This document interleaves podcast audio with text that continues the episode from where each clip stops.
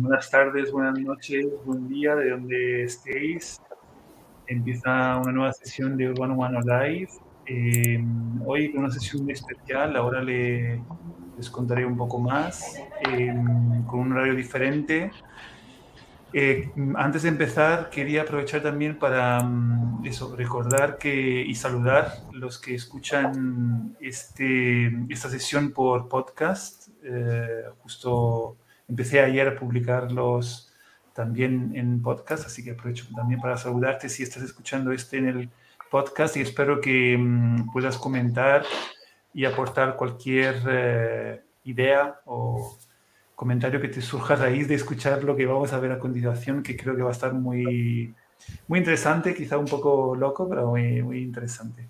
Eh, sin más, eh, la sesión de hoy está dedicada un poco a la idea del concepto de participación ciudadana y nace a raíz de, un tweet que, Marina Blasquez, que ahora vamos a conocer a continuación, lanzó en Twitter y eh, a raíz de ahí como que tomé la oportunidad un poco como excusa para, para volvernos a encontrar entre amigos y charlar de las cosas que nos apasionan.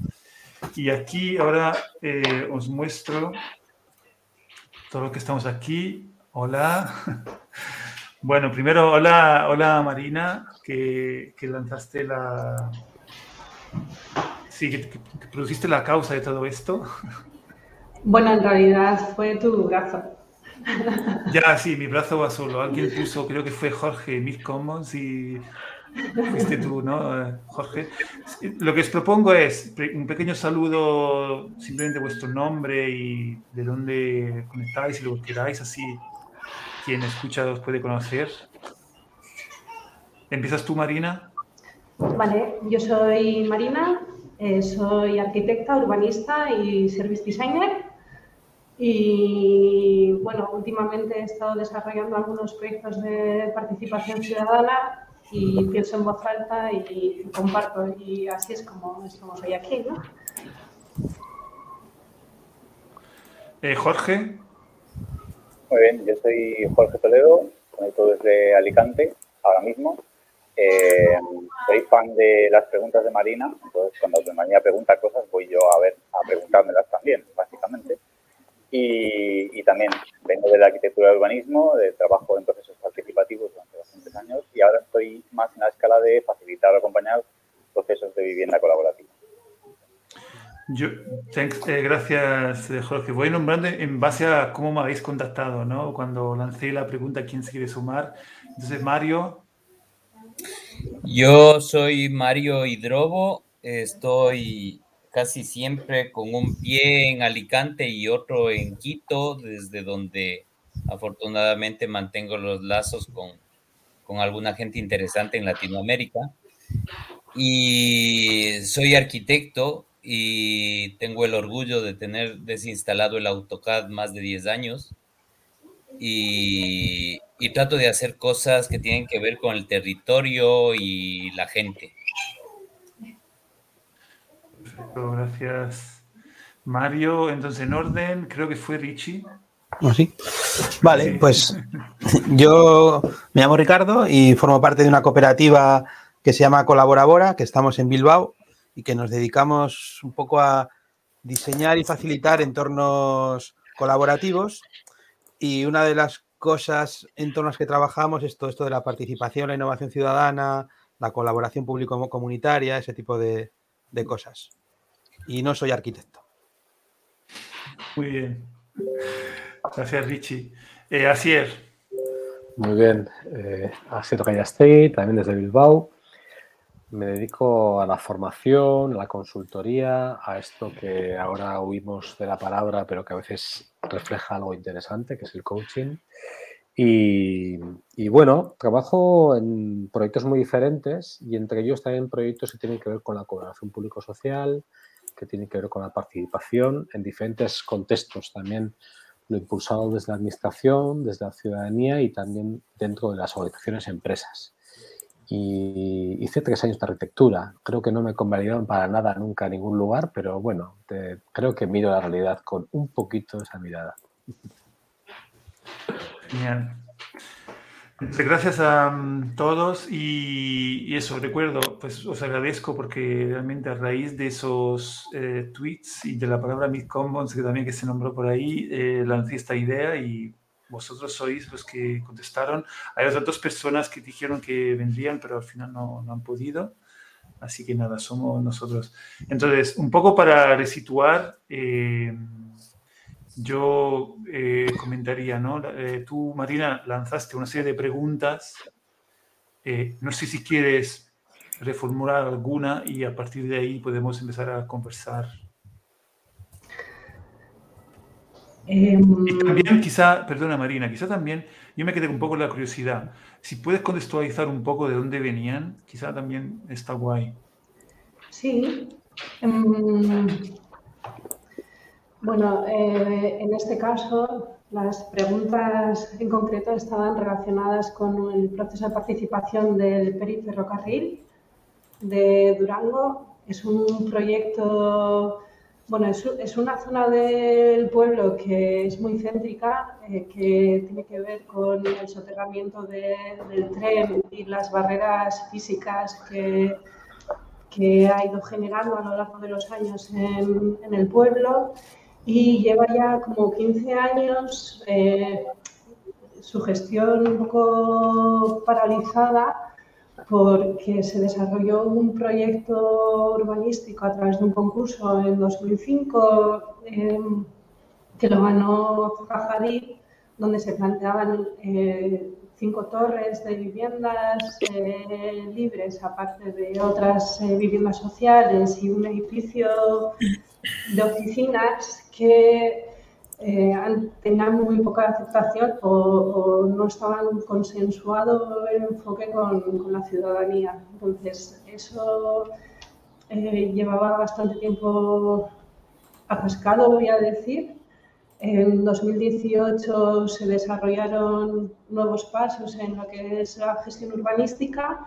También nace una plataforma ciudadana que se llama Erabaki, donde se solicitaba una consulta popular para, para cuestionar ese proyecto de origen. O, bueno, en realidad lo que se cuestionó es la altura de esas torres, que era de 18 alturas. Y el año pasado se desarrolló esa consulta y, salió que, las gentes de Durango querían desarrollar o, conocer, bueno, pensar en un proyecto alternativo que fuese viable para, esta zona de, Durango. Entonces, eh, dando respuesta a, bueno, eh, repensarlo y tener eh, el mecanismo también de un proceso de participación ciudadana. Entonces, junto con, con, los con el equipo del ayuntamiento que está ahí, tanto la parte técnica como política, Em, les hice una propuesta porque yo había estado trabajando en la participación ciudadana del plan general.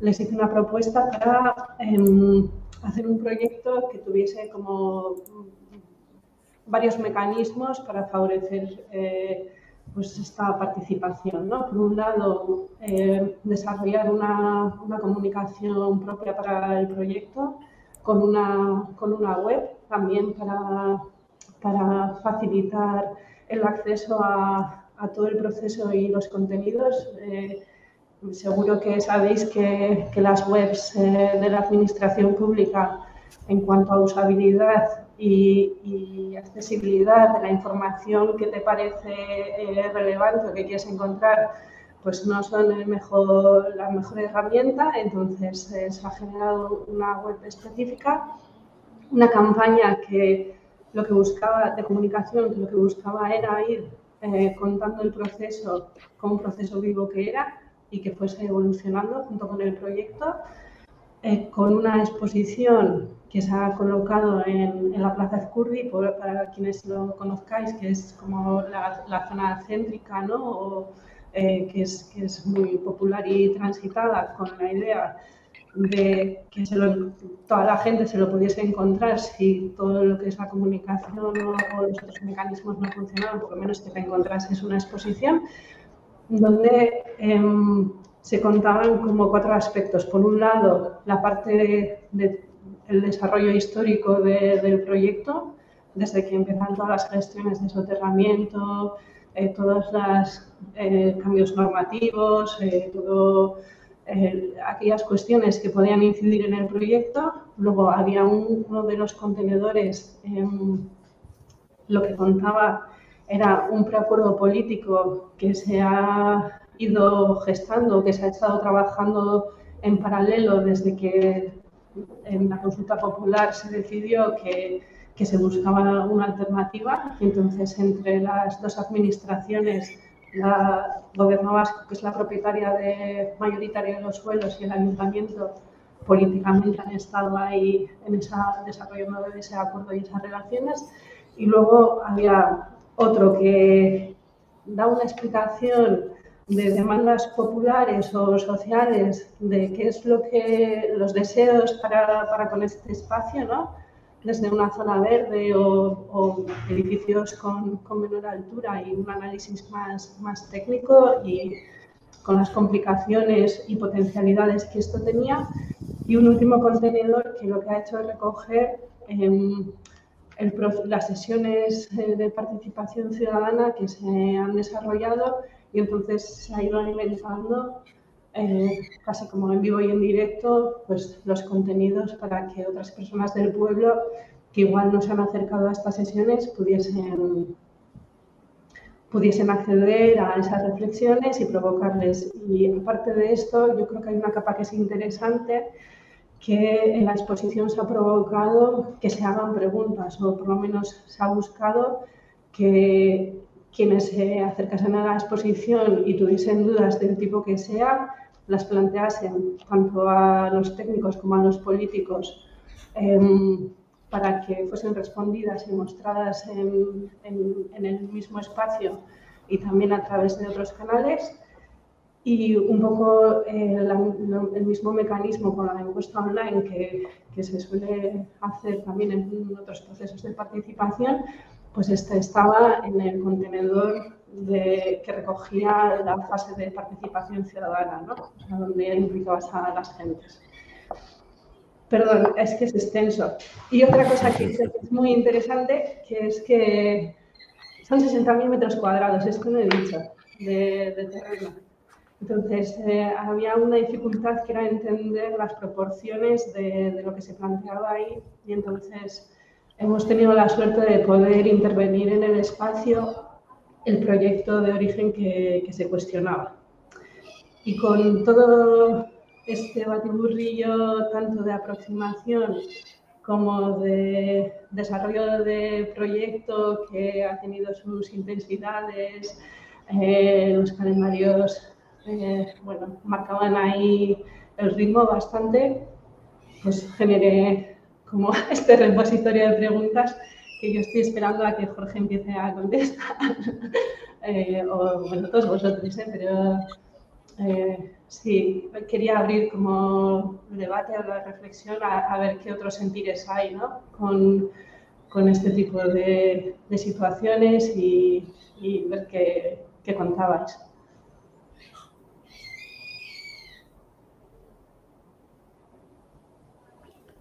No te oímos, ¿dónde?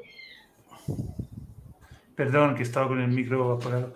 No, tengo, he puesto la primera pregunta de una lista que tenías eh, y la pongo ahí.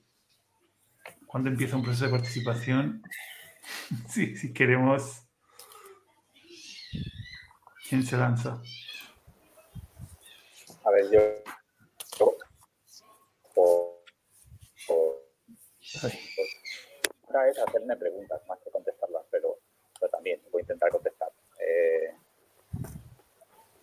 una de las cosas, a ver, una pregunta, todas, todas son preguntas que dan para, para tesis, vamos, son un buen montón. Pero esta en concreto, cuando empieza un proceso de participación, yo como que una de las cosas que me quedo es que sea un proceso de participación o no, cuando inicias un proceso de estos, estás subiéndote a un tren en marcha, por así decirlo. El urbano es una cosa que, que lleva todas sus todos sus tiempos detrás, ¿no? Hay un tiempo te oímos histórico bien. largo, hay un tiempo de desarrollo de necesidad. Sí. ¿Se pierde? Vaya. Limpia el micro, Jorge. es una cuestión de, de potencia de procesamiento, sencillamente. Eh, puedo probar a quitarme la cámara, pero es un poco raro también. Ahora te Bueno. bien, dale, dale, a ver. Importante A ver. escucharte. ¿Oírme sin verme funciona? Sí, sí, te escuchamos. Sí, sí, dale. Vale, voy a hacer la prueba otra vez.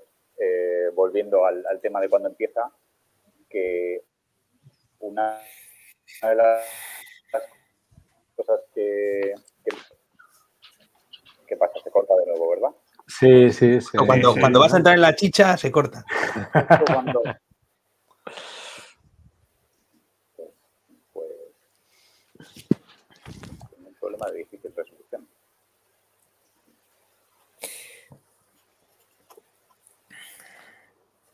Jorge, ¿me cedes la palabra? Intento aportar yo. Sí, paso palabra.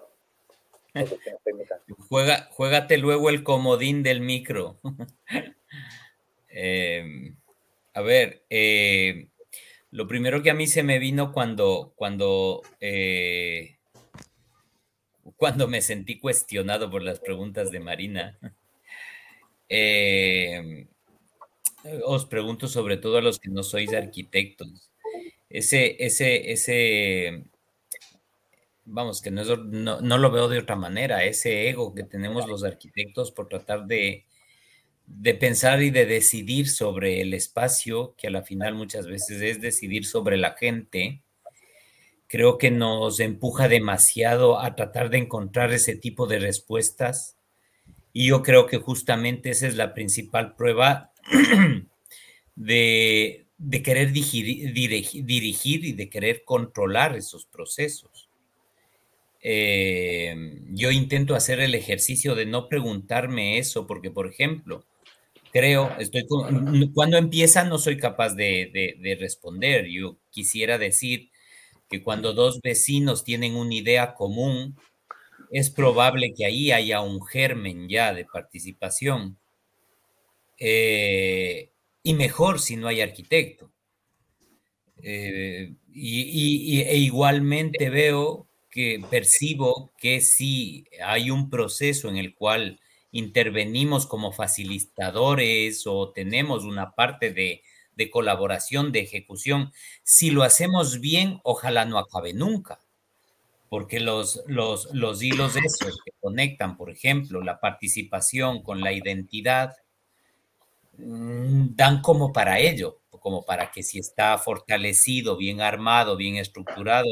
Mira, una, una de las pruebas de eso son esos grandes barrios emblemáticos que de toda la vida han sido combativos, luchadores y demás.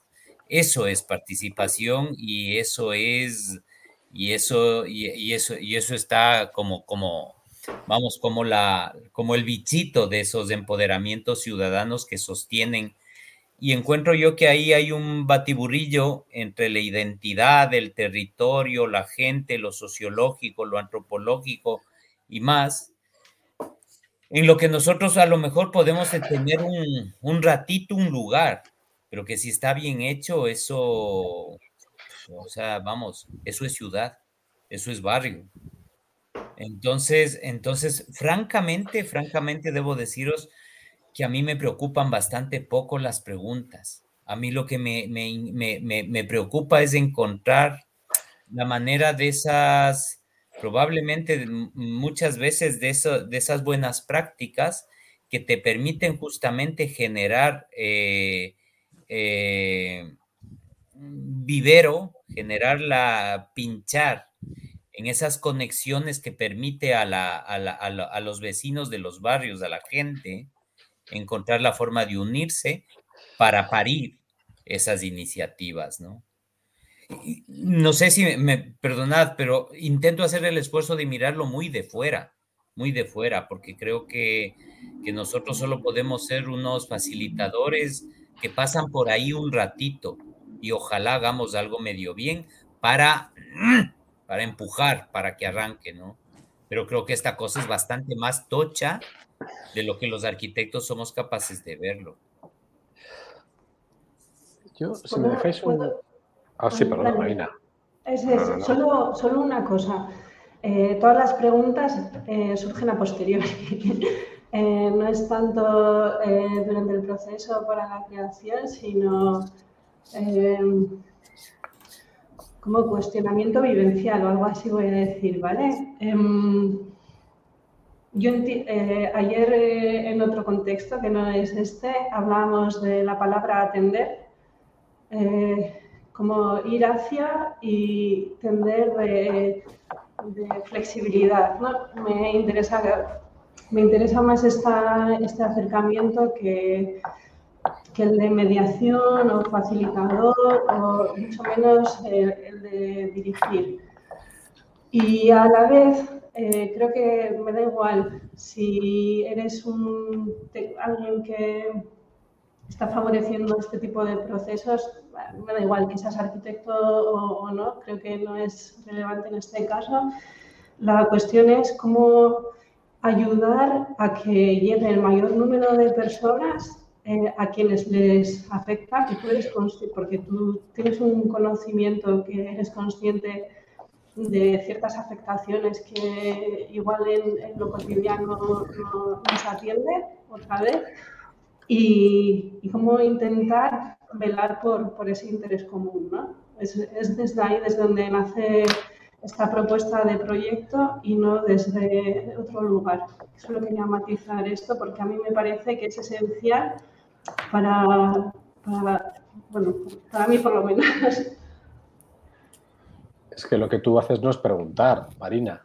¿no? Yo, yo así me llegó, tal y como lo, hace, como lo dices tú. Es como una digestión, es como una pregunta más de fondo, de tripas, ¿no? Y es casi, yo lo, leía como una elegía, como una afirmación, casi, como una defensa de la duda, de la duda motor. A mí me llegó así y cuando yo te escuchaba la última pregunta de la confianza, me, colocaba como, en, como la semilla de todo lo demás. A mí, yo creo que no podemos jugar a caer en el literal y respondiendo las preguntas que hizo Marina, porque Marina hizo una, un poema sobre, sobre qué significa acompañar procesos de participación. Yo creo que, es, y, si me dejáis, me sigo colocando en el meta, eh, lo que has provocado, es, eh, a mí me habla mucho también de lo que significa la participación. Cuando, cuando a mí me estaba, antes hablábamos un poquito de mí yo, pero cuando le estaba escuchando me reía, cuando veía el, el, cómo el, el, número iba bajando, eh, la profesionalidad del podcast, del tal y cual, es que esto eh, estamos conectando con cosas que se, se, hacían hace 10 años, donde Dome y otras personas que estáis en esta sala erais pioneros, pioneras, ¿no? Y, y, nos juntábamos a reflexionar, eh, provocados desde las preguntas y desde mirar, una mirada a la experiencia, pero con una necesidad brutal de construir respuestas porque, porque la tripa estaba llena de preguntas, ¿no? entonces yo creo que a veces lo que ocurre en algunos procesos en los que nos piden participar es que no hay esa necesidad, ni por parte del convocante, ni por parte a veces también de la ciudadanía, y estamos jugando, entramos a lógicas que a veces se identifican como, como reales, pero que, muchas veces son como una especie de happening de la participación o como una, especie de maquillaje de como ayúdame a llegar, a llegar con más gente al lugar donde yo quiero llegar, Y ahí yo creo que es como recuperar este espíritu de este tipo de encuentros, de los mid-commons, de tantas conversaciones que, generamos y que conversamos y que tenemos y que Marina suele, suele traer de vez en cuando, ¿no? Como reflexión, ¿no? no como, como una, como una, joder, como una, una agitadora de, de lo que si no puede ser pues bueno, porque también nosotros hablamos de los que nos convocan y nos piden los procesos, pero también nosotros estamos entrando, entramos en las lógicas también de, pues, de producción, de productividad y donde a veces igual se nos olvida, algunos más que a otros, que tenemos que pararnos y hacernos las grandes preguntas. Yo creo que son las grandes preguntas, ¿no? A mí, a mí me sale como agradecimiento por la, por la capacidad de pararnos y de, de, de, pronto generar una pausa preguntarnos y, por, por, ejemplo, encontrarnos para seguir conversando, ¿no?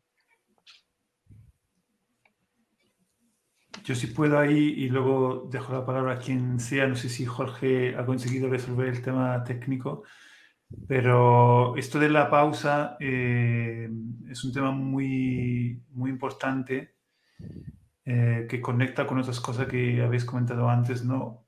Em, sí, porque lo que habéis empezado a comentar tiene que ver no solamente con cuándo empieza, sino, por supuesto, cuál es el rol de los profesionales y eh, en el fondo siempre está cuál es la, la, utilidad de todo esto, ¿no? Entonces yo entiendo que muchas veces estas preguntas eh, y este autoanálisis que, que producimos viene también del hecho de que sabemos que nunca es suficiente, ¿no? Que nosotros siempre estamos mirando a, a unas posibilidades que nunca se hacen realidad. Entonces casi como que lo usamos un poco como cura, eh, no sé si cura profesional o o, como sea, para entender por qué seguimos haciendo esto, eh, aunque sabemos que no vamos a alcanzar lo que, que, nos gustaría. Entonces, y luego, lo que comentas, Asier, con esta falta de tiempo eh, en los ritmos que, que, tenemos,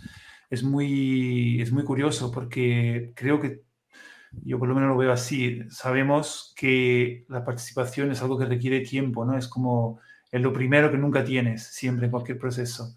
Y, y nosotros mismos que lo sabemos, en el fondo luego también por cuestiones profesionales, eh, a veces también por cuestiones de oportunidad, nos metemos en mil cosas y nos falta eh, esa oportunidad, esa lucidez de tomarnos ese tiempo. Entonces, simplemente lo, me parece interesante conectar estas cosas y dejo, dejo la palabra. No sé, Jorge, Richie.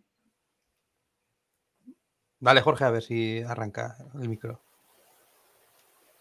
Bueno, no puedo hacer milagros técnicos. Seguramente ahora cuando empiece a contestar, se corte otra vez. Estoy haciendo por lo que se me ocurre. A ver, intentarlo. Eh, yo coincido un poco en la línea de lo que decía Sier. Eh, cuando decía antes que me gustan más las preguntas, es que a veces eh, tendemos a entender que toda pregunta debe ser contestada inmediatamente.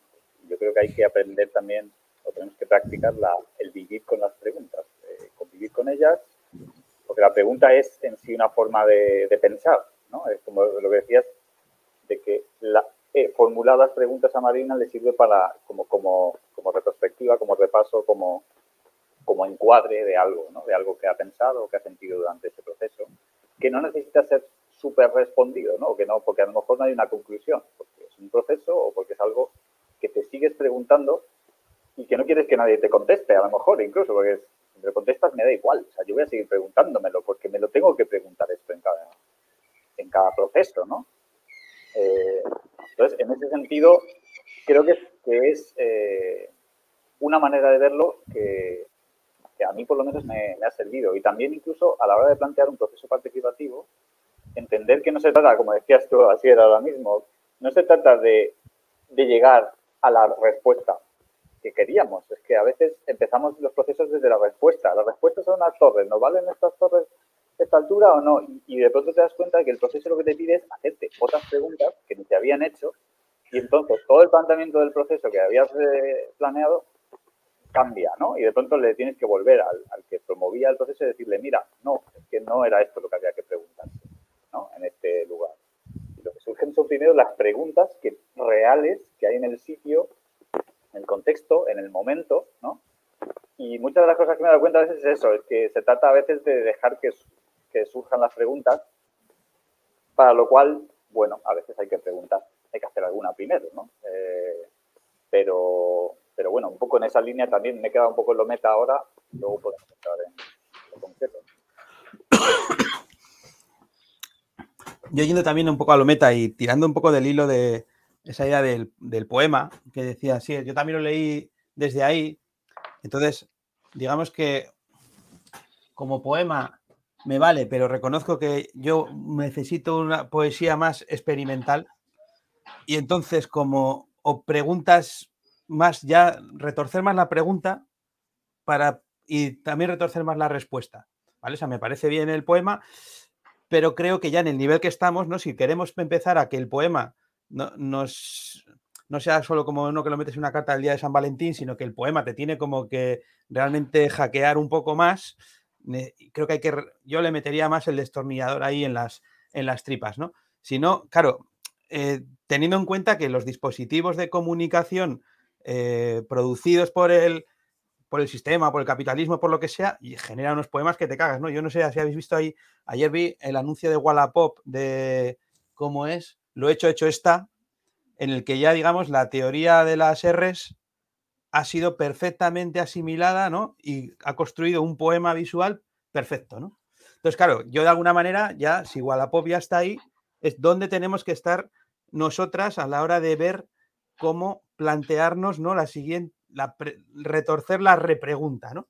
Y es un poco a yo cuando entraba ahí en la idea esta de em, la confianza me vale como para eh, un poema de, digamos que compartir con un público no experto, pero entre nosotras necesitamos, creo que, diseccionar qué es, qué, de qué confianza estamos hablando, cómo se compone esa confianza, qué, qué otros, o sea, eh, ir más como a las tripas de todo eso, ¿no? Yo es lo que un poco necesitaría, porque si no, claro, ya, está, ya, ya he pasado por esas estaciones, ya me, ya me he leído, eh, digamos que ese nivel de poema ya, está, ya he estado en él y ahora ya necesito, si lo que quiero, incluso digamos que para que me satisfaga como poema, pero además para que me satisfaga eh, en hacerme preguntas más jodidamente poéticas, creo que es ahí donde deberíamos poder estar para ver si nos da respuesta a los problemas que tenemos luego en el día a día al implementar los procesos de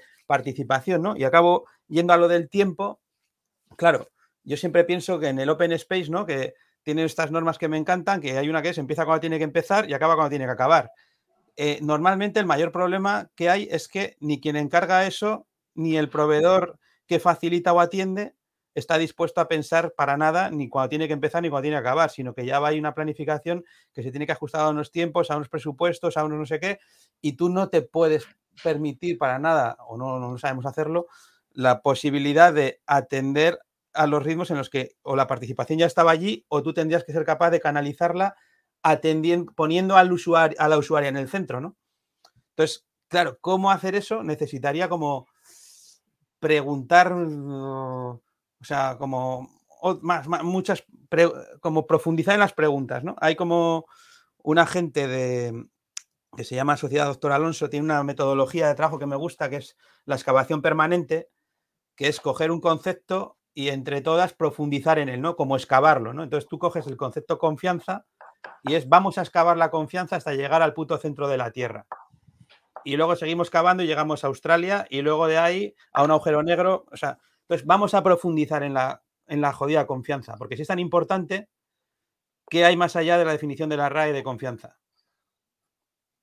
¿Qué hay más allá de la palabra en la que, digamos, ahora mismo puede ser como un comodín, ¿no? Como cuando el gobierno vasco dice eh, bien común o solanean, vale, pero ¿cómo? compro, compro el eslogan, pero ahora quiero que sea la, de verdad. Pues compro confianza, pero ¿cómo es confianza? Buenísimo. Eh, paréntesis, Asier creo que nos quiere, nos tiene que dejar, no quiere. tengo que marchar en la confianza, en la confianza y siguiendo una de las dos leyes a las que hacías eh, ahora alusión del Open Space, me tengo que marchar. Lo siento, he planificado mal, pensaba que empezamos a otra hora y me tengo que marchar.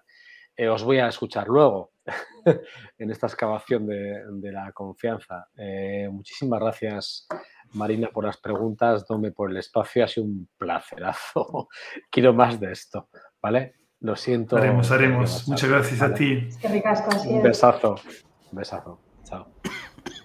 Um, pido la palabra, pido. Um, en relación a la confianza, Richie, um, parte de, de lanzo unos ingredientes. ¿eh? había una persona que, suele participar en, las dinámicas del pueblo que me contactaba a mí personalmente porque me decía que entendía que yo era más confiable que eh, la institución o las personas que están en la institución no se sentía más respaldado ahí. Es una de las cuestiones que, que a mí personalmente me han dado que pensar entendiendo que, que las capacidades que, que, tenemos al entrar en un proceso complejo como es este, eh, o, u otros, vamos, em, las habilidades que puedes eh, poner a disposición ahí y, durante cuánto tiempo, ¿no? Entonces, esa una. Luego, em, otra que me ha parecido muy, muy potente a mí personalmente es que la web que se eh, generó para ser un canal de comunicación que ayudase a comprender y, y hacer un seguimiento,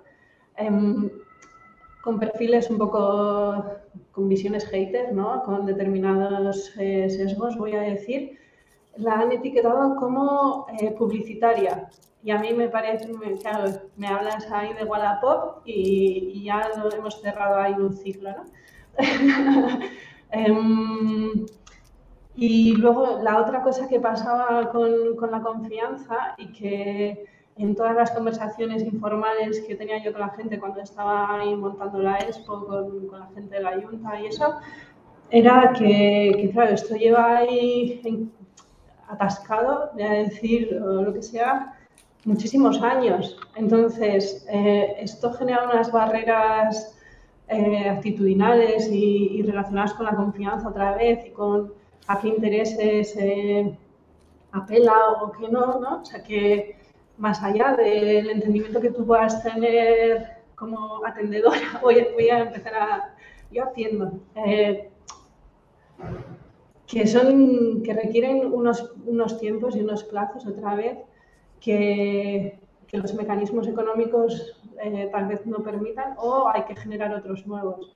Y a esto, ya para como añadir, como el, el último ya que me viene a mí a la cabeza es que es eh, un contenido súper técnico con una complejidad, eh, o sea, en, los medios era como, ¿no habría sido mejor simplificar la aproximación y las explicaciones en vez de dar tanta información que puede generar el efecto barrera de esto es demasiado exigente para mí, no tengo las habilidades? Y eh, a la vez eh, otras personas eh, mostraban eh, el interés de recibir toda la información y poder crear una opinión propia. ¿no? Entonces, ¿Dónde están esos límites entre la confianza, los esfuerzos, lo técnico, lo económico como externo, lo económico como administración también? El tiempo de, disponible para quienes participan, ¿no? Porque también es exigente. Si, si realmente eh, se quieren recibir aportaciones en temáticas a las que no estamos acostumbradas, me, da igual, eh, eh, ¿cómo, ¿cómo, favorecerlo ¿no? con esta complejidad? Y, y ya estás.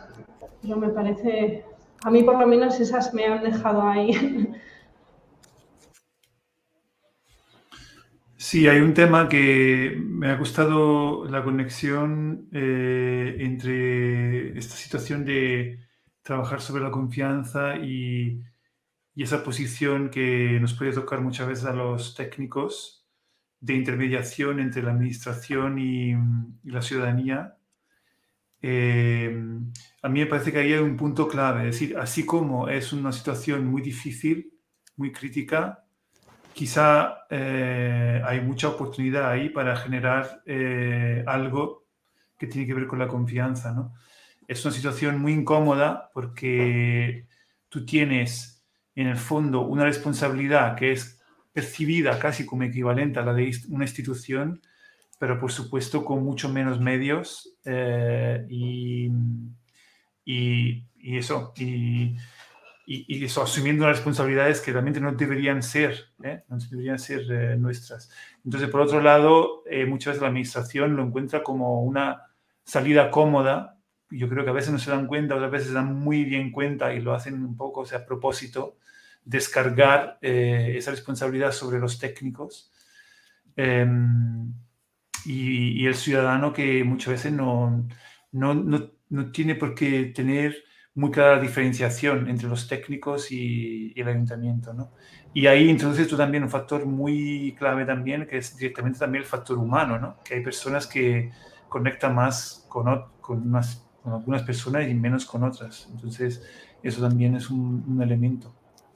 Yo, yo tengo que decir que tanto políticamente como técnicamente, eh, yo siento que, que, aquí ha habido un, compromiso. De hecho, eh, esa web ahora la están redactando para una siguiente fase en la que yo no eh, participo y que mm, había un compromiso de, responder a, todo ese cuestionamiento que podía ser el que fuera, casi, casi, ¿no? Entonces, em, para mí no, sé si es tanto desde una delegación de responsabilidades, sino de, qué antecedentes o, dónde, empieza, dónde empieza la historia y, en qué punto estás participando, ¿no? Por lo menos en este caso concreto. Quería matizar porque eh, ya estaría muy bien que muchas administraciones eh, entrasen en, este nivel de dinámica también, ¿eh? Sí, de hecho, yo no lo quería comentar antes, pero cuando lo estabas explicando, y yo pensaba, seguramente que hay mucha gente que lo va a escuchar desde otras partes del mundo y le parece ya eso uh, sí, una oportunidad increíble, ¿no? Eso, eso hay que decirlo hay que reconocerlo. Si mucha gente pensará, vamos, cuando te escuchas. Así que eso sí que está bien, está bien comentarlo. Está Mario, creo que quería comentar algo. Sí, os, yo también os os hago un comentario más y, también por otras actividades tendré que marcharme ya en nada. Eh, me, parece muy bien la preocupación potente que, vemos sobre el tema de la confianza, eh, pero yo, yo acabo, acabo de, digamos que, de tener la oportunidad de tener un punto de análisis desde una, unas dos perspectivas que se diferencian mucho. La una justamente de una intervención, digamos, yo casi diría que fugaz, rápida, ágil, pim pam pum. Y la otra de, un proceso que todavía no se ha cerrado, en el que, eh, bueno, ahí hay, hay, un inciso y es recordar que hace, hace algún tiempo con Luis G. Sanz y alguna otra eh, Pascual, Pérez también y alguna gente maja de CiviWise, estuvimos, lanzamos una iniciativa de varios, varias videoconferencias sobre temáticas específicas de la participación están, están colgadas en, la web de CiviWise. Eh, y ahí yo recuerdo que la última fue, digamos que muy, muy pedida, muy demandada, y eran los actores de la participación.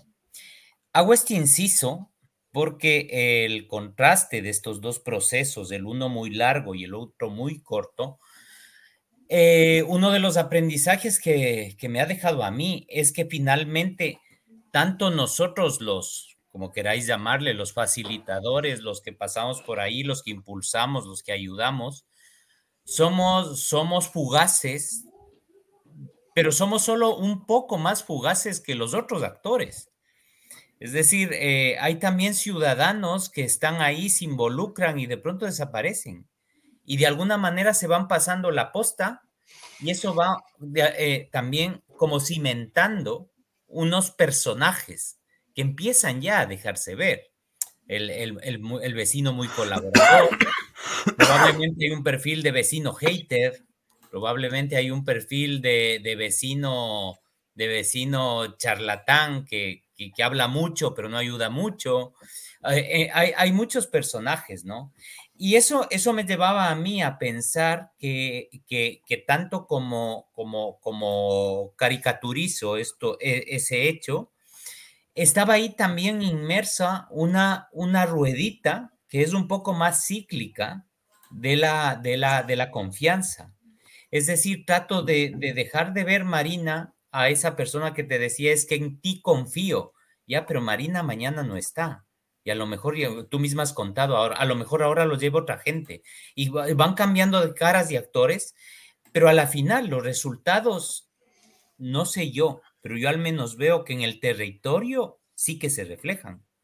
Es decir, cuando ha habido un trabajo bien hecho, nos vayamos los, los, los facilitadores o se cambien los vecinos, el empoderamiento, la identidad, ese tipo de valores están.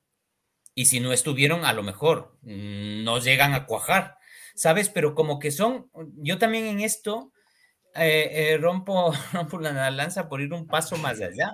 Y es un paso de que hay una construcción, independientemente de los actores, hay unas construcciones, no quiero ponerme esotérico, pero medio etéreas, que o están o no están. Eh, y eso me parece interesante, ¿no? Me, parece interesante porque además creo que es también interesante ponernos en un, en, un plano, en, otro plano, ¿no? En un plano de, de, que es más ahí, más, más de eso, ¿no? Pues nada, chicos, yo, como he dicho, muchísimas gracias por el espacio, Dome. Ojalá podamos seguir, seguir charlando. Gracias, Marina, por tus, siempre por tus, no solo los tweets y las preguntas, sino las piedritas lanzadas que siempre, siempre generan, generan. Son bombones. Son bombones. Pues ahí estamos a pillarlos. Venga, chicos, os dejo con un abrazo. Muchas gracias. Un abrazo grande, Mario. Adiós. Bueno, yo sí quería decir una cosa que no sé si os pasa. De hecho, aunque de alguna manera no siga en esta fase que se está desarrollando casi, casi seguida, esas relaciones eh, personales que se establecen con determinadas personas de, de los procesos, en mi caso, se mantienen porque no, no se corresponde, no se corresponde con, con, el hito que nos ha generado la excusa de trabajo o algo así, sino que algo se ha establecido ahí, eh, la conversación eh, busca un, entendimiento o, que se entienda cuál es tu papel ahí y desde ese entendimiento, que siempre son, siempre son interlocuciones eh, muy despiertas, ¿no? Es donde se sigue manteniendo, oye, ¿podrías ayudarme a no sé? Y, eso está ahí más allá de la fugacidad de la contratación, voy a, voy a decir, ¿no? Entonces, no sé si os pasa también a, a vosotros, porque, claro, requiere como unos tiempos y unas atenciones que yo entiendo que todavía no, no, conseguimos, no está monetizado de ninguna manera, ¿no? Pero es una manera de, de entender cómo te contextualizas. Uy, Richie, está... A ver, dale, dale. No, no, no, pienso cuántas, cuántas relaciones de ese tipo puede sostener un cuerpo, ¿no? O sea, es como claro, mm, yo también por eso nosotros intentamos trabajar en el kilómetro cero porque así las relaciones esas se, repiten. Entonces tú lo que estás es echando una capa sobre otra capa sobre otra capa, entonces son todas relaciones que o con un proyecto, con otro, o tú, a veces tú eres participante, otras veces eres atendedor, otras veces eres hater, otras veces, pero estás trabajando en ese contexto, con lo cual esa especie de relaciones, la construcción esa etérea, está, está, pasando porque estás repitiendo todo el rato sobre un mismo, caminando un mismo, un mismo lugar, ¿no? Para mí el problema es cuando eh, tienes que hacer trabajos que suceden de una forma como más deslocalizada y entonces estableces relaciones con gente en comunidades y contextos con los que luego de alguna manera no dejas de ser un poco paracaidista y que las relaciones esas que tienes luego tampoco las puedes como sostener o yo desde luego soy incapaz de hacerlo, ¿no? Y me pasa un poco también como que intentando poner todo el rato esa cuestión de la, lo personal, lo relacional, a la vez, prefiero pensar en cómo construir a la vez de la relación personal el dispositivo. O sea, yo creo que, que, yo quiero que la gente tenga un dispositivo en el que confiar al margen de la persona en la que confiar. Porque la persona, y creo que tenemos como que generar dispositivos libres, abiertos, compartidos, accesibles, en los que, que no sean solamente activados desde arriba, y creo que esa idea de dispositivo es fundamental porque además la confianza entre las personas está rota. Y yo no sé si se va a regenerar o no, pero desde luego a mí en los, estoy en procesos en los que se reclama todo el rato, confiad que esta vez sí, una vez más, en las que a mí ya no me vale. Yo ya no me voy a fiar nadie se va a fiar. Incluso yo ya no voy a poner mi cuerpo como mediador en nombre de esa confianza, porque el capital social que se está quemando es el mío, no el de el que está haciendo el encargo, que luego realmente eh, le da igual, porque él no tenía ese capital que poner en juego, ¿no? Entonces creo que ahí hay como también como que, no sé, no, diría guardar cierta distancia, porque me resulta eh, muy frío, pero también un poco, ¿no? O sea, yo tengo un amigo que vive en la calle y, claro, él le demanda a, la asistenta social mucha más empatía. Y yo lo entiendo, pero ahora digo, tú imagínate, Grego, eh, esa, esa, esa, mujer, por desgracia, tiene un montón de casos como el tuyo. No, soy como, no es como yo, que tú, yo te tengo a ti. Ella tiene otros 50. Entonces, si se tiene que llevar las 50 realidades a su casa, esa mujer se, se suicida, ¿no? Entonces, ¿cómo, cómo, cómo gestionar eso? Me parece, me resulta como complicado, ¿no? Cuando a la vez, claro, mi amigo tiene todo el derecho a ser tratado como una persona y no como un expediente. Pero claro, ¿cómo gestionar eso, no? Eh, ¿Dónde empieza la, la, la, gestión de la persona y la gestión del expediente, ¿no? ¿Dónde empieza la participación? Pues claro, es los dispositivos que tenemos, ¿no? El sistema tal como está montado no permite que realmente nos tratemos, nos atendamos sí, yo coincido un poco en esta línea de reflexión. Habiendo trabajado en ecosistema urbano, pues hemos sido paracaidistas profesionales, en el sentido de que pues, teníamos una coña de que tendríamos que tener, en vez de una oficina, un avión en órbita y ir tirándonos en paracaídas directamente encima de cada sitio. Porque una época que trabajábamos, yo envidiaba, cuando has dicho el kilómetro cero, lloro. O sea, era como ojalá pudiera trabajar en un sitio dos veces seguidas. Ya no pido, no pido más, no pido continuidad, cercanía, accesibilidad, poder salir por la puerta y encontrarme. No, o sea, era repetir Entonces, una de las cosas que te das cuenta que se vive mucho es que la confianza, efectivamente, lleva un tiempo construirla, efectivamente, una manera de decirlo es que no es algo solo que se tiene, es algo que se pone. La confianza se pone. Y cuando la pones en alguien y la pones y la vuelves a poner, te vas quedando sin confianza de poner. Y cuando llega el enésimo a, a la enésima situación a plantear otro proceso participativo, pues como decía Richie, o como decías tú, Marina, antes, no les queda confianza que poner. ¿De dónde la sacas? Hay que volver a como a plantarla, regarla, etcétera, y que crezca, y eso es lento, muy lento. Y, y, hay que ponerla y luego que te la devuelvan, en cierto sentido, ¿no? Uno pone su confianza en un proceso y tiene que haber un, un retorno, un efecto, algo que diga, vale, esta confianza, digamos, que en cuanto ha tenido efecto, como que te, se vuelve y la puedes volver a poner, ¿no? Y eso es lo que he notado que en ciclos muy cortos es muy difícil. O sea, yo he vivido lo que es ganarse la confianza de, de, una ciudad, prácticamente, para un plan que hicimos en Paraguay, después de años de procesos que se llamaban de participación y eran básicamente de, o sea, no sé, de, sálvese quien pueda, era como eh, el caso que hicimos en el proyecto de Encarnación, ¿no? que fue literalmente inundar con una presa media ciudad, demolerla después de haberla inundado y luego decir a la gente que les iban a dar casas, pero y esa es la participación que tuvieron, es defender durante años su vida prácticamente, ¿no?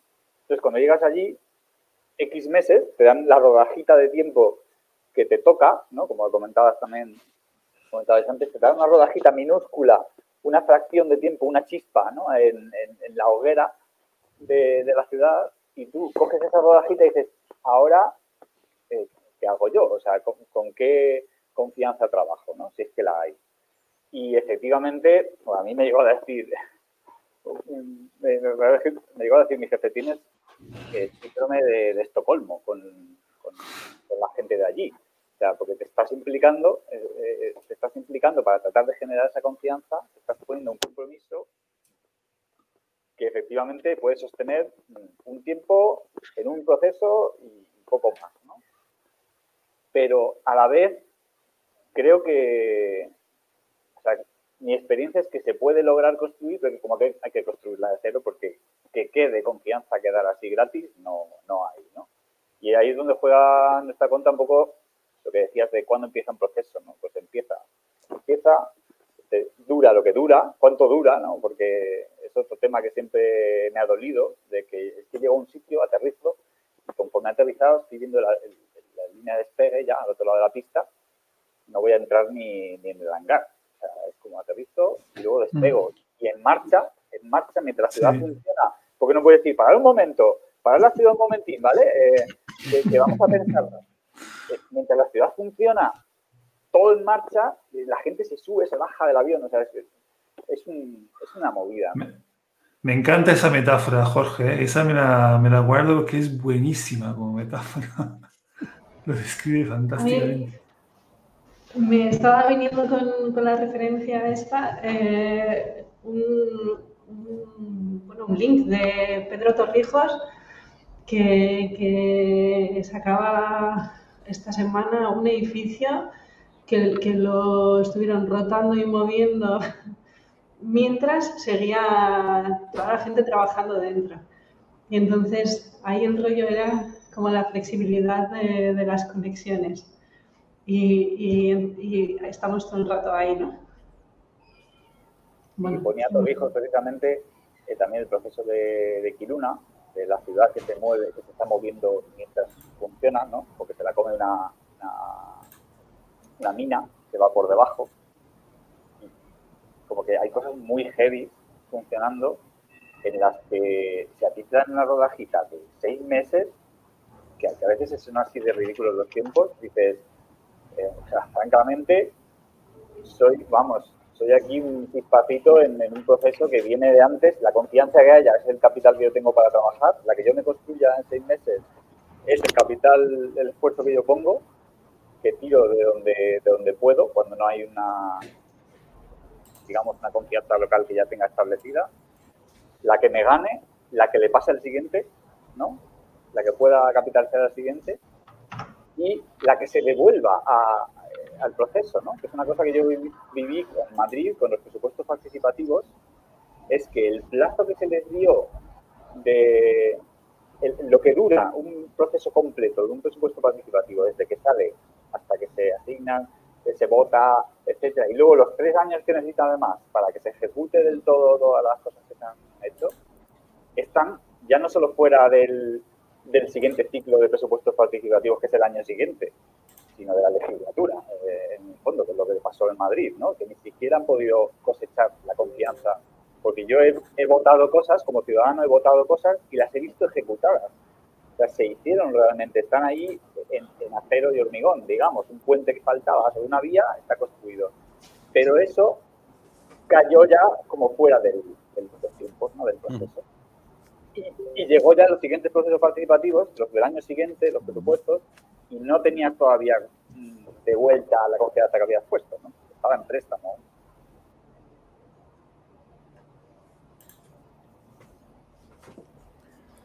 Yo tengo, no sé si hay comentarios, no sé si Richie querías comentar algo.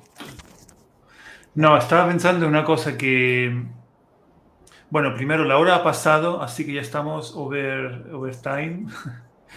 Eh, pero bueno, si queréis nos quedamos otros 5 minutos más, 10 minutos más y cerramos. A mí eh, me viene a la mente una cuestión que mm, muchas veces veo bastante clara en los procesos, que es la utilidad de actores externos a las comunidades. Eh, porque mm, yo tengo la sensación que una comunidad se reconozca como tal o no, eh, pero digamos, en cuanto eh, habitante de un territorio, ahí tiene como una tendencia a, a, encontrar un equilibrio y una especie de resistencia al cambio, ¿no? o digamos, a un arraigo, a, un imaginario de su identidad o de lo que están acostumbrados a ver, a tener y a vivir, que mm, les impide muchas veces bueno, no les impide, pero digamos, les pone mucha más dificultad eh, en, en, experimentar, en entrar algo, algo diferente. ¿no? Entonces, actores que pueden entrar externos en, en, su justa medida, a mí me parece siempre, me parece siempre muy útiles. A mí me gusta, eh, con esto que hay ahora de las asambleas ciudadanas ¿no? y el disposi como dispositivo, sí me parece interesante porque de alguna manera lim limita, acota la participación, el tipo de agentes, ¿no? Como buscar esa diversidad. A la vez, a esos agentes, digamos, que pertenecen a, la comunidad, se les traen agentes externos, ¿no? Que permiten introducir conocimientos, miradas en esas conversaciones. También, en principio, hay ya un compromiso de quien convoca esa asamblea, ¿no? igual el compromiso simplemente es, no, lo que vais a hacer es consultivo y ya está, sea cual sea. Entonces, a mí sí me gusta como un dispositivo que es aparentemente sencillo, que también como libera tiempo para que unas determinadas personas puedan participar y, ese, y esa participación esté como remunerada, pues igual que si vas a ir a la mesa electoral o a un, o a un juicio, por ejemplo, ¿no? Entonces creo que hay como algo que tiene como componentes que son interesantes. Como cualquier dispositivo, eh, entiendo que tiene la parte positiva de que cuando se empieza a repetir se mejora y también la parte negativa de que cuando se empieza a repetir a veces se agota, ¿no?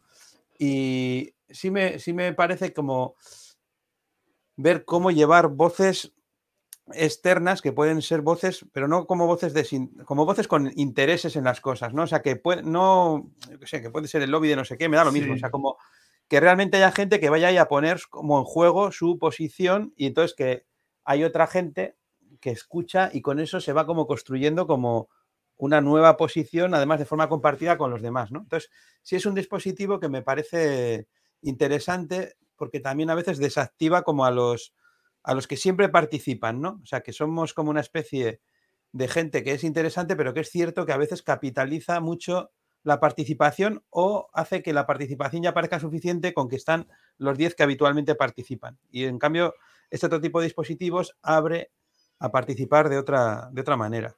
Y sí me, también son procesos más acotados, ¿no? Que quizá en esa especie de cómo, para, para que algo pueda empezar y acabar en un tiempo insuficiente, hace falta que el dispositivo esté muy bien planteado. Haya unos compromisos claros, unos recursos claros, y quizá así, incluso con el avión en marcha, puede llegar a, funcionar.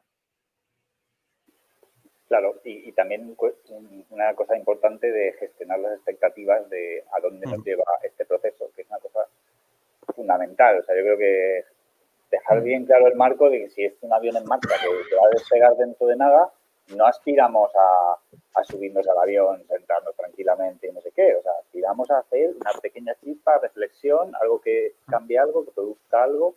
Digamos, si hablamos de un día, ¿no? de una reunión o unas jornadas o de algo así, que dices, ¿qué, qué esperamos que produzca esto y entonces poner, podemos poner la confianza a todos los participantes de que puede producir esto y luego vemos si lo produce, pues tenemos un pequeño bucle de dar confianza recibirla por otro lado, digamos, que puede alimentar bucles mucho más, mucho más grandes, que estén ya incluso, ¿no? Eh, como pequeñas dosis de confianza en un proceso con un, yo creo como dices tú bien, ¿no? Con algún tipo de, de mecanismo de herramienta que, la, facilite, pueden contribuir a, los arcos largos y lentos de, otras confianzas y otros procesos.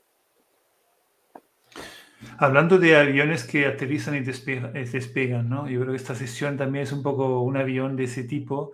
Y os quería hacer una pregunta. Eh, ¿Qué,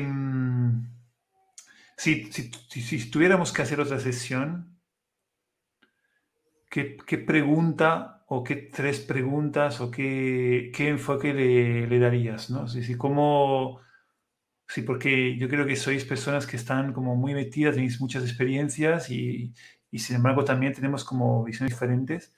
Me gustaría ver si, ¿cómo, cómo nos sacamos jugo? ¿Qué, qué, qué se os ocurre para una próxima sesión? Yo tengo una, pregunta. ¿Cómo ponderar las aportaciones eh, que no se basen en lo cuantitativo? Quiero decir, hay visiones muy eh, específicas, me da igual en qué foro, que puede ser unipersonal, una sensibilidad ultra desarrollada en el aspecto que sea. Em, cómo ponderar, ¿no? ¿Y quién pondera? ¿Cómo ponderas? ¿Quién pondera? ¿En base a qué? De cómo, cómo, se maneja esa situación. Eh, es como una vez, una vez que eso está ahí eh, cocinando, cualitativo. Eh, ¿Cómo se elige lo cualitativo? Me parece un buen temón. Mí me parecía bastante buena la, propuesta de coger una, un concepto tal y, meternos dentro un poco. Me ha gustado mucho la expresión que decía. ¿Cómo era la, expresión exactamente? Era como arqueología. el dispositivo se llama la excavación permanente. Excavación y el grupo es Sociedad Doctor Alonso.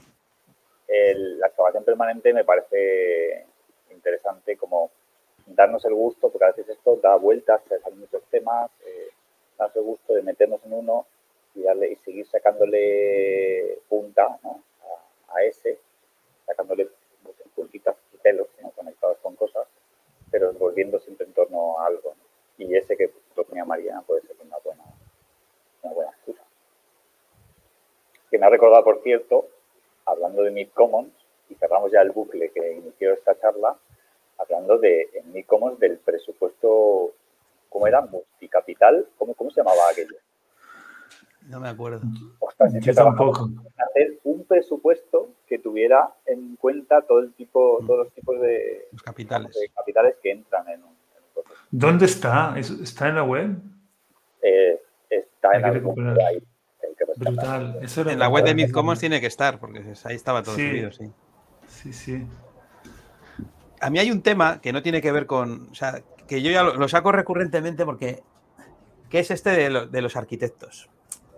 Que Marina antes decía, da igual si eres arquitecto. No, yo creo que yo no, da igual. Que da igual. Yo no he dicho que da igual. Digo que, no es ah, el eje. bueno, ya, pues yo creo que es un poco el eje. Yo, a mí me gustaría algún día poner esto en el eje, porque incluso creo que hay como. O sea, a mí yo sabéis que os quiero un montón y entonces no quiero que desaparezcáis, pero sí que creo que hay que ponderar un poco la presencia de los arquitectos en, lo que es la participación ciudadana, por ejemplo, en el, Estado español, ¿no? O sea, cómo se ha construido un dispositivo de participación desde un punto de vista muy ligado al urbanismo, a la participación y cómo al final el arquitecto se ha, convertido casi en el profesional de, la, de, diseñar la participación. Y creo que hay como ahí hay un problema, creo que hay como un exceso de un tipo de perfil determinado y es verdad que casi todos los arquitectos que yo conozco, sois arquitectos muy transdisciplinares y tal, pero que en la transdisciplinaridad hay un germen, hay algo germinal, que es que igual que yo, igual que yo tengo un germen que me viene más de lo artístico, a vosotros os viene de haber sido educados disciplinarmente como arquitectas. Y creo que ahí hay incluso una genera una especie de dificultad en formular preguntas porque os han educado para dar respuestas y para construir. Y creo que ahí a la hora incluso de cuando, cuando, si tenemos que construir dispositivos más sofisticados, hace falta incorporar otros perfiles. Y para eso, igual que, para, igual que en cuestiones de feminismo, hace falta que los hombres den un paso atrás o al lado, pues yo creo que en cuestiones de participación, incluso en las cuestiones de participación vinculadas al urbanismo, hace falta que los arquitectos den un paso a un lado o atrás, o sea, que no desaparezcan, pero que acompañen y atiendan, y desde, desde los laterales. Porque para mí si no hay como, creo que además sois como profesionales muy convenientes. O sea que el sistema que está activando los dispositivos de participación le viene muy bien los arquitectos que saben hacer un montón de cosas muy bien hechas, que arman muy bien los, los procesos y que aparentan muy bien los procesos, funcionen o no. Y creo que ahí hace falta hacer un ejercicio autocrítico más radical para ver cómo dar un siguiente paso hacia otro lugar donde realmente la participación pueda tener más sentido del que tiene ahora. Yo voy a hacer otra aportación porque voy a reivindicar eh, la, profesión. O sea, no sé qué. Eh, estoy cansada de escuchar lloriqueos, perdón, con perdón, eh, acomplejados por tener una formación como tú tienes otra, Richie, donde procesos de los que desarrolláis en Colaborabora con respecto a los que estamos hablando no están tan lejos, ni están enfocados desde visiones tan diferentes. Déjame terminar, por favor. Y lo que quería aportar, eh, porque eh, necesito hacer esto, ¿vale? Y lo que quería aportar era otra, otro tema, y el otro tema es cómo trabajar sobre procesos que no dan respuestas y están vivos en el cuestionamiento o en la pregunta. Quiero decir, estamos muy acostumbradas a criticar propuestas ajenas, pero no a proponer. Y eso, cuando estás intentando abrir un proceso de participación en fases iniciales o incipientes, incluso eh, desde la administración, porque en la administración tampoco es el mal, como ya sabéis cualquiera de vosotros cuatro, em, o sea, vosotros tres, em, cómo abrir a debate en fases eh, o la participación en fases incipientes que no se basen en propuestas dirigidas o, finalistas, ¿no? que es nuestra cultura, sino eh, que estén en ese ir creando y en esa incertidumbre que nos incomoda tanto a todas, ¿no? o que, que genera como esas tensiones.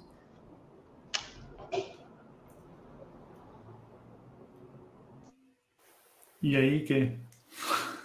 Ah, hay, un buen momento para cortar y de, dejar a todos con las ganas de, más vídeos. Como el anuncio de ING de DirectS, ¿no? Ahora elige, ¿qué quieres? Si te gusta más el tema 1, vota. no, pero. Gana, gana Channel. Gana siempre los mismos, ¿no? Como diría alguien.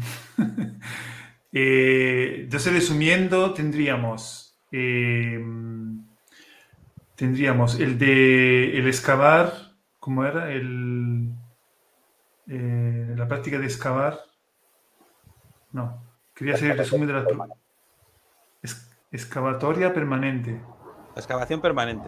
Excavación permanente es el primer punto. No, el segundo. El primero era Marina, tú, propusiste el... Em, la ponderación de lo cualitativo, ¿no? ¿Cómo ponderar lo cualitativo? Sí, yo propongo hacer excavación permanente sobre un tema, o sea, meternos en un tema y darle vueltas. Que, por ejemplo, también me vale coger la lanza de lo que decía Víctima, que es el, ¿en qué se diferencia un arquitecto de un sociólogo de un artista? Mm. Me encantaría podría ser un tema en el que meterse así como... Yo creo que ahí el tema es...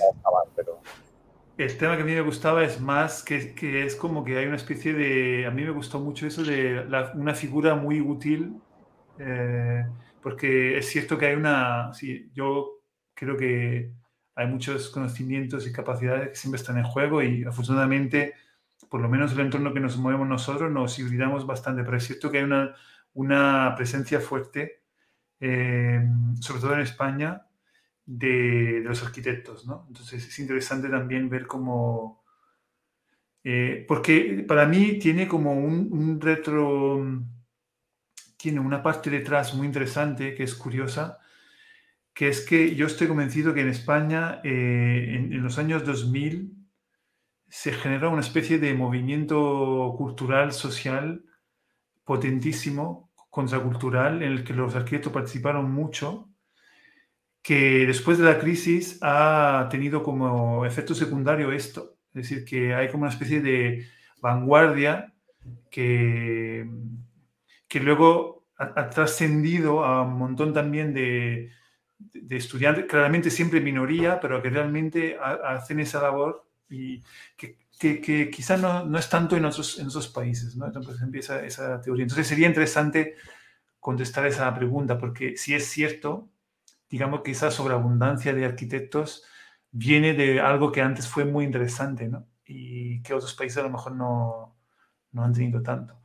Pero eso, eh, como siempre, los debates que se abren al final sirven, sirven para poco, pero quizá para próximos, próximas sesiones. Muy bien. Pues sí, yo cerraría, os agradezco mucho eh, veremos lo que pasa. Y esto digamos que yo lo hago también cada vez más, un poco también como pasión, sin ningún objetivo. Eh, me aprecia mucho. Es una oportunidad también para encontrarnos y hablar. Y ojalá podamos volver a, hablar. Eh, os comento que la semana que viene estará mm, como persona invitada Rosa Jiménez, que va a estar también súper interesante. Y eso, también invitados a eso, cuando os apetezca volver a aparecer y comentar con, como queráis.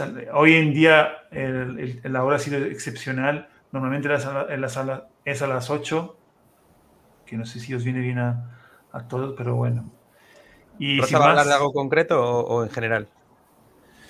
Eh, estoy, no, me parece un poco más en general. eh, me, me parece como aprovechar más para conocerla mejor, para que nos cuente un poco sus experiencias eh, y muchos de estos temas supongo que también entrarán, ¿no? Pero sí, es un poco general, sin un tema concreto. Muy bien. Así que, sin más, eh, muchas gracias y saludos también a los que han estado viendo en streaming o que lo escucharán después. Nos vemos en la próxima. Bueno,